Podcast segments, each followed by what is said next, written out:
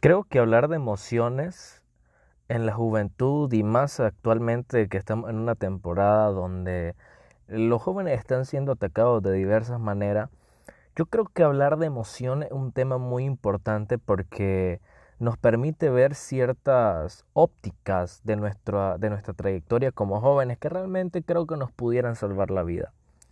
Las emociones son buenas, pero creo de que a la misma vez pudiesen ser malas pero eso depende de la decisión o de la administración que yo tenga sobre ella. Yo creo de que las emociones pueden ser perfectamente mis amigas o pueden ser perfectamente mis enemigas y aquellas que estén listas para traicionarme en un momento decisivo de mi vida. Porque ellas en realidad fueron creadas con el fin de que nosotros pudiéramos vivir, pudiéramos reaccionar. Por ejemplo, en el momento de que pasa algo que quizás no nos agrada, pues sentimos tristeza. En el momento donde eh, pasa algo de que no lo esperábamos de alguna persona, nos sentimos traicionados, nos sentimos mal, depresivos. las emociones son para reaccionar, para vivir, para interactuar, ¿no? Y son y fueron creadas con un fin bueno para nosotros, porque todo lo que Dios creó para nosotros era bueno, ¿no? Pero creo que la administración que nosotros tengamos sobre ella es lo que realmente va a hacer depender si estas son buenas o son malas para mí. Porque una persona emocional muy difícilmente se le tome en serio o vaya a tener un buen desempeño en la vida. Porque las emociones sí hay una característica muy cimentada que estas tienen, es que son momentáneas. Y creo que dejarse llevar por ellas, hablar en base a emociones, tomar decisiones en base a emociones o tener criterio en base a emociones nos hace de que tomemos decisiones o vayamos por lugares donde realmente en serio no queremos ir.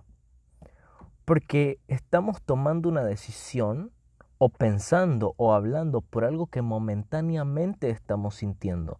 Eso quiere decir que 15 minutos luego lo que pude decir mientras sentí una emoción, mientras sentí un enojo, una tristeza, una alegría, 15 minutos luego eso, 15 minutos luego eso que dije muy probablemente no era.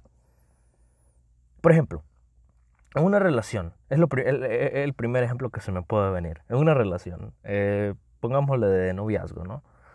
Eh, se crea un momento emotivo, se crea un momento muy bonito, qué sé yo, están ambos sentados, eh, hay un entorno bastante romántico. Y por la emoción del ambiente, el chico le dice a la chica, hey, yo te amo, te amo con todo mi ser y que no sé qué. Porque hubo un momento, hubo una emoción que saltó en el momento. Y la chica en ese momento se lo creyó, se volvió loca cuando el chico le dijo que la amaba, ¿no? Y luego con el transcurso del tiempo, eh, lo que el chico le dijo no se lo demostró con los hechos y realmente nunca la amó, simplemente se dejó llevar por una emoción. Y luego se le pudo, y luego se le destruyó el corazón a la muchacha por haberse creído algo que por que él había dicho por una emoción. Entonces, creo que ahí donde necesitamos entender lo peligroso que es que son emociones. Son momentáneas, las emociones son para reaccionar, para vivir, no para tomar decisiones, no para hablar en base a ellas, no para tener criterio en base a ellas. Son buenas, pero siempre tenemos que recordar que quien decide si son amigas o nuestras enemigas somos nosotros mismos.